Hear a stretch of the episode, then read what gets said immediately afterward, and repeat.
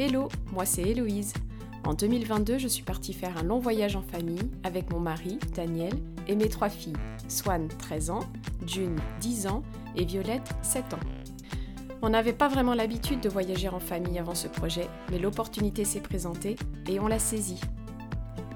Dans ce podcast, je raconte les différentes étapes de notre voyage, pas tant du point de vue des destinations, mais plutôt au travers des expériences que nous avons vécues. De l'Afrique à l'Asie jusqu'en Amérique du Sud, en passant par l'Océanie, je vous partage nos ressentis, nos émotions et les forces qui ont émergé pendant cette aventure. Ce voyage nous a changés. Venez écouter comment.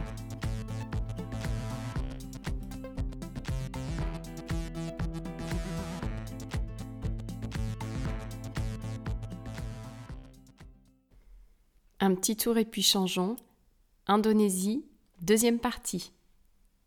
On file ensuite à Bajawa avec euh, les compères euh, Benny et Jonas. Et là, c'est un trajet qui dure la journée.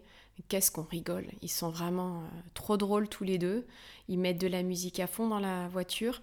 Et ce qui est sympa, c'est que Jonas, donc c'est une voiture récente qu'il a, il a un écran sur son tableau de bord qui passe les clips des chansons qu'il diffuse. Et donc là, c'est génial. À cette occasion, euh, June, elle découvre tous les clips de Michael Jackson. Et ouais, elle, euh, elle étoffe sa culture musicale. Et ouais, ils ont un sens de l'humour pas possible. On se marre pendant tout le trajet.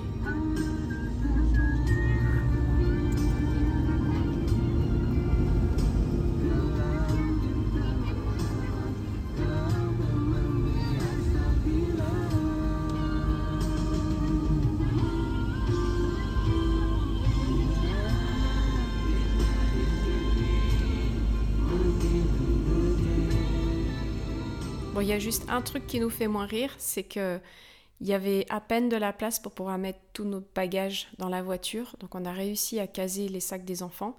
Mais Daniel et moi, on met nos sacs euh, sur le toit de la voiture. Ils accrochent d'abord avec euh, des espèces de, de lanières végétales. Donc là, on est un peu euh, étonné et pas très sûr du coup. Et puis il s'arrête très vite dans une petite épicerie pour acheter euh, euh, une lanière plastique qui tiendra mieux. Donc les sacs ne tomberont pas du toit pendant le trajet, mais par contre on se prend de violents orages et nos sacs euh, étaient un peu étanches mais pas beaucoup. Et quand on arrive à Bajawa, toutes nos affaires sont intégralement trempées. On est un peu dégoûté, surtout que c'est super humide dans les, chambres d'hôtes où on est. Donc on essaye d'étendre tous nos, toutes nos affaires partout. Et puis euh, dès le lendemain, au moindre rayon de soleil, on étale un peu nos affaires dehors sur des chaises pour que ça sèche. Mais bon, c'est compliqué parce que le soleil, il apparaît entre deux averses. Donc euh, bon, bah, on s'habitue à, cette humidité. Lors de notre premier soir à Bajawa, on sort chercher un restaurant. Donc Bajawa, c'est une ville qui est plutôt grande. Et là, dans le quartier, ben, en fait, euh, on trouve rien d'ouvert. Et notre hôte nous avait expliqué avant qu'on sorte qu'on aurait peut-être des difficultés à trouver un restaurant parce qu'un des restaurateurs de la rue d'à côté euh, qui est décédé la semaine euh, précédente et par respect pour cette personne, les quatre ou cinq restaurants du coin sont fermés. Donc nous, ça nous ennuie parce qu'il pleut quand même beaucoup, donc on sort entre deux averses. On n'a pas envie de reprendre un chauffeur ou un taxi pour aller au restaurant. Et on avait vu que dans le quartier, il y avait pas mal de restos. Donc en faisant notre recherche, très vite, on, rencontre à nouveau dans la rue Benny, qui va chez des amis. Et on lui explique qu'on cherche quelque part où manger. Et là, eh ben, il ouvre la porte d'un restaurant qui est fermé. Il appelle, il y a deux jeunes qui sortent, des jeunes adultes et il leur demande s'ils peuvent cuisiner. Euh, enfin, il leur demande pas, il leur impose carrément. Nous, on se sent un peu gênés parce qu'on a bien vu que Benny, il, s'est imposé, c'est pour nous, pour nous faire plaisir aussi. Mais euh, voilà, on n'est pas très à l'aise. Et puis finalement, on se rend compte qu'il connaît très bien les gens. Le restaurant dans lequel on est, il y a une salle juste à côté où il y a des instruments. Et c'est une salle dans laquelle il joue aussi certaines fois, parce que Benny, bah, il nous explique qu'il joue de la guitare et qu'il chante. Et là, euh, bah, en attendant que le repas soit servi, on, les regarde. Euh, Benny joue un petit peu de, guitare ou de batterie, je ne sais plus. Et puis Daniel joue aussi de la guitare. Bon, bon, c'est une soirée qui est complètement... Euh, complètement improvisé et inattendu dans cette, ce quartier où il n'y a rien qui est ouvert. On a quand même bien sympathisé avec ce béni, qu'on a remercié par une bière. Et donc le lendemain, on décide de partir avec lui et Jonas pour euh, une visite de village traditionnel euh, dans le secteur, avec une bonne rando euh, dans la, campagne. Et bah, on passe une super journée. Benny nous raconte beaucoup d'anecdotes sur sa jeunesse, les jeux auxquels il jouait dans la nature.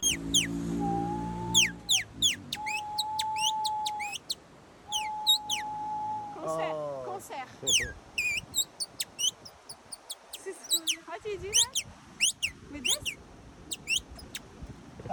Arang? With your hands? Very good.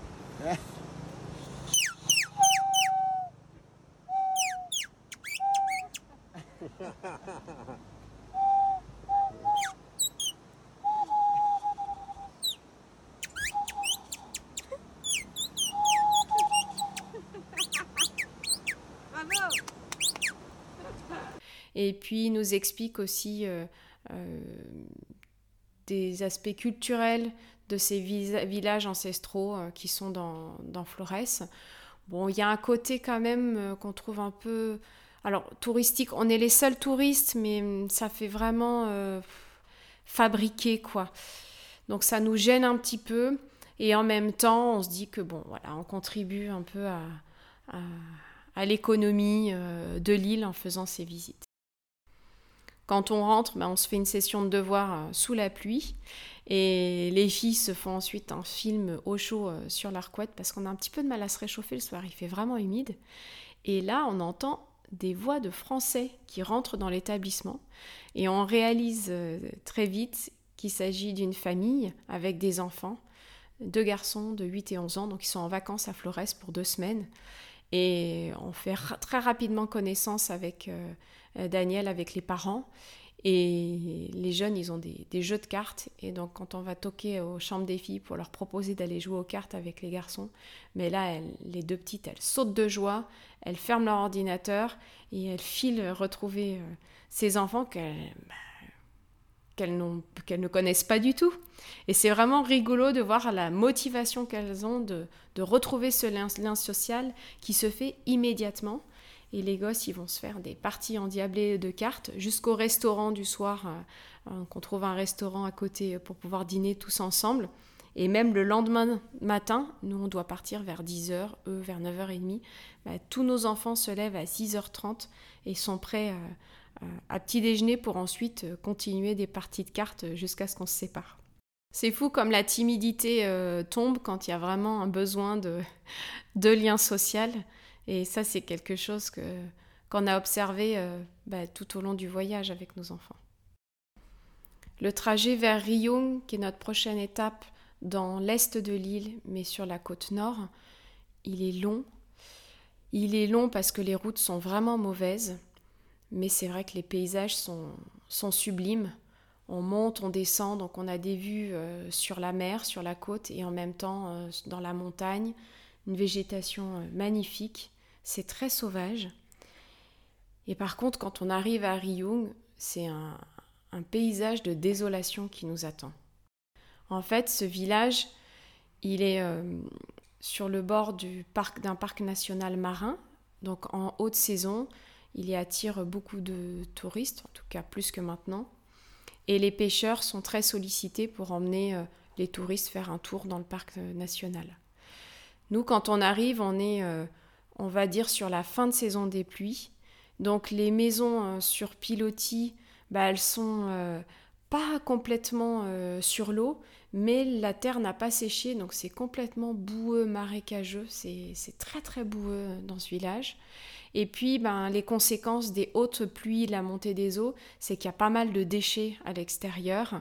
ça n'a pas été organisé, on va dire, remis en place pour la saison sèche. Et euh, c'est vrai que là, on prend conscience encore plus que Flores est une ville qui est assez pauvre. Et là, on voit vraiment la pauvreté euh, des gens. Il y a de la basse-cour partout, des cochons qui se baladent.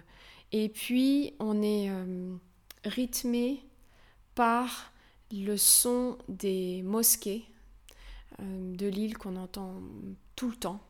Là, dans le village, il y en a une bah, qu'on entend très régulièrement, le jour, la nuit. Et c'est vrai que c'est assez euh, étrange, ça met une atmosphère assez étrange euh, sur ce village.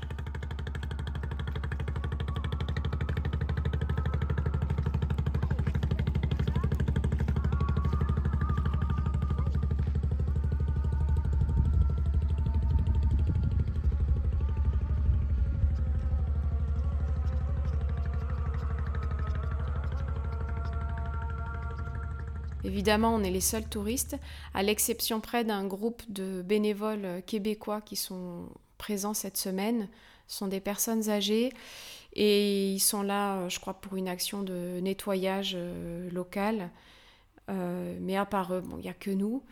Et on arrive à identifier euh, un restaurant et une maison familiale où on peut aller commander à manger euh, pour euh, le midi ou le soir. Donc le principe, c'est de passer plus tôt dans la journée pour leur dire combien on est. Et ils vont nous dire ce qui est disponible, on peut choisir, mais ça dépendra aussi de la pêche euh, du jour. Alors ça, j'avoue, c'est assez fabuleux d'un point de vue gastronomie, parce qu'en fait, on mange ben, ce qu'il y a, ce qui a été pêché, et on se régale un soir de calamar grillé au feu de bois qui est excellent, et la même chose avec du poisson, et des légumes et des plantains. c'est un régal. Mais c'est vrai que là, on se dit, euh, pour des touristes euh, un peu plus euh, classiques ou qui ont moins de temps à, consacrer sur place, qui ont envie que les choses aillent vite, bon, bah, il faut pas venir à Ryung à cette saison. Bah, nous, on apprécie parce que bah, on est aussi chez un, un hôte qui est très gentil. Il s'appelle Mentos. Mentos, il vit avec sa femme. Ils sont musulmans. Sa femme, elle est voilée. Ils ont six enfants. Mentos est plus jeune que nous, évidemment. Et il est d'une gentillesse extrême, même si clairement les, chambres dans lesquelles on dort sont oh, dans un état presque insalubre. Mais on fait avec parce qu'il est vraiment très très gentil. Et il se plie en, quatre pour pouvoir nous recevoir dans les meilleures conditions. Et, surtout, il nous organise, euh, il nous met en contact avec un pêcheur pour pouvoir faire une sortie dans le parc national marin. Et là, c'est génial parce qu'on doit même remplir un, registre de parc pour dire qu'on va visiter le parc. Et sur cette journée-là, on est les seuls euh, dans le parc euh, pour cette visite, pour dire qu'il n'y a vraiment personne. Et là, on passe une journée phénoménale. C'est magnifique, on nous emmène voir euh, des milliers de chauves-souris qui sont suspendues à des branches d'arbres sur une côte euh, sauvage un peu plus loin.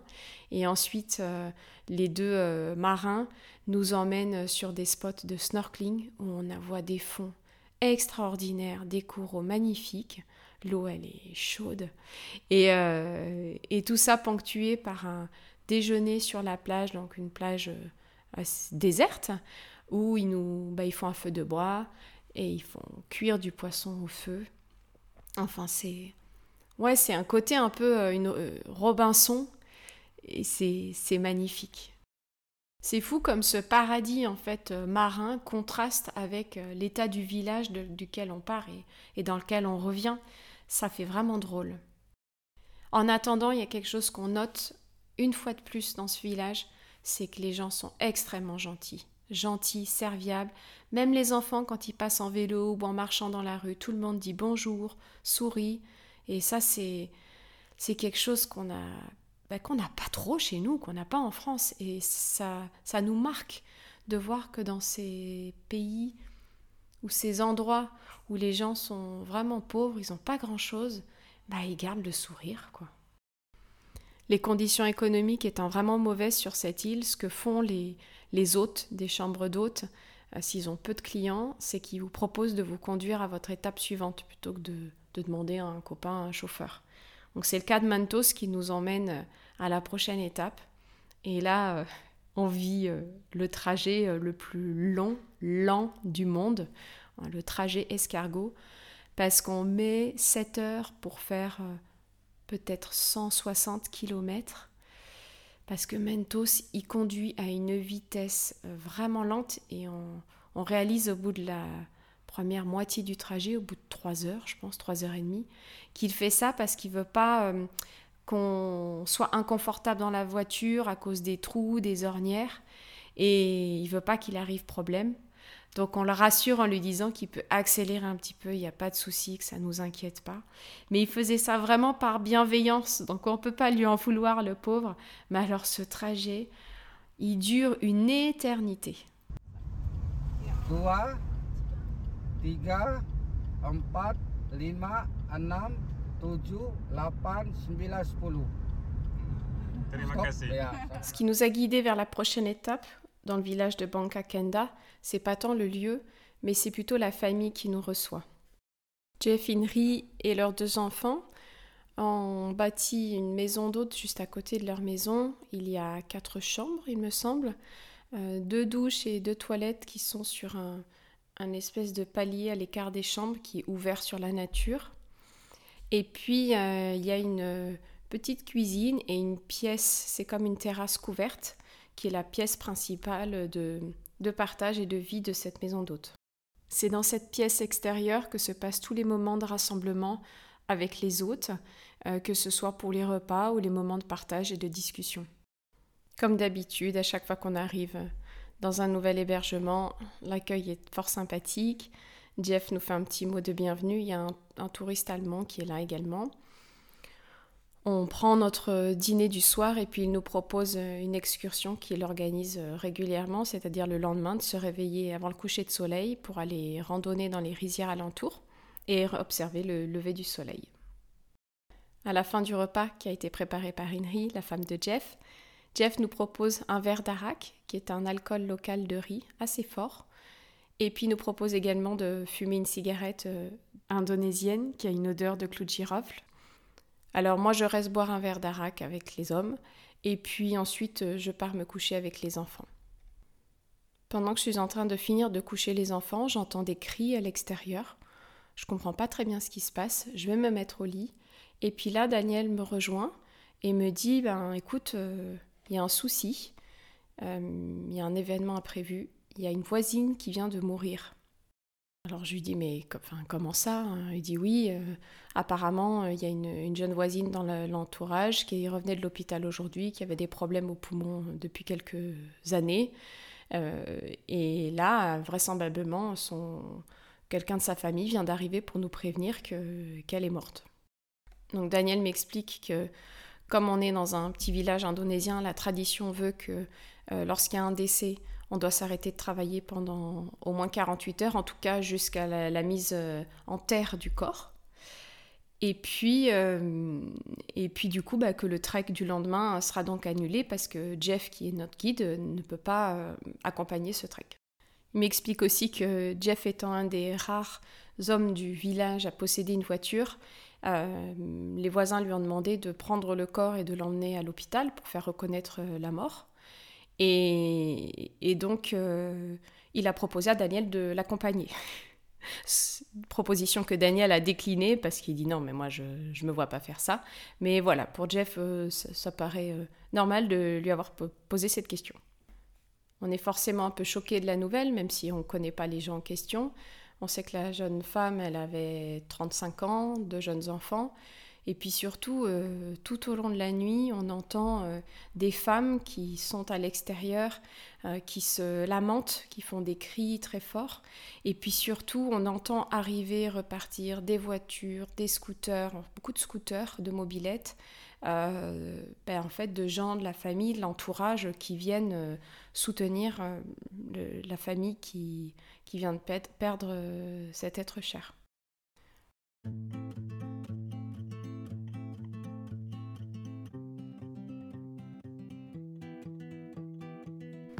Merci beaucoup d'avoir écouté cet épisode d'un petit tour et puis changeons.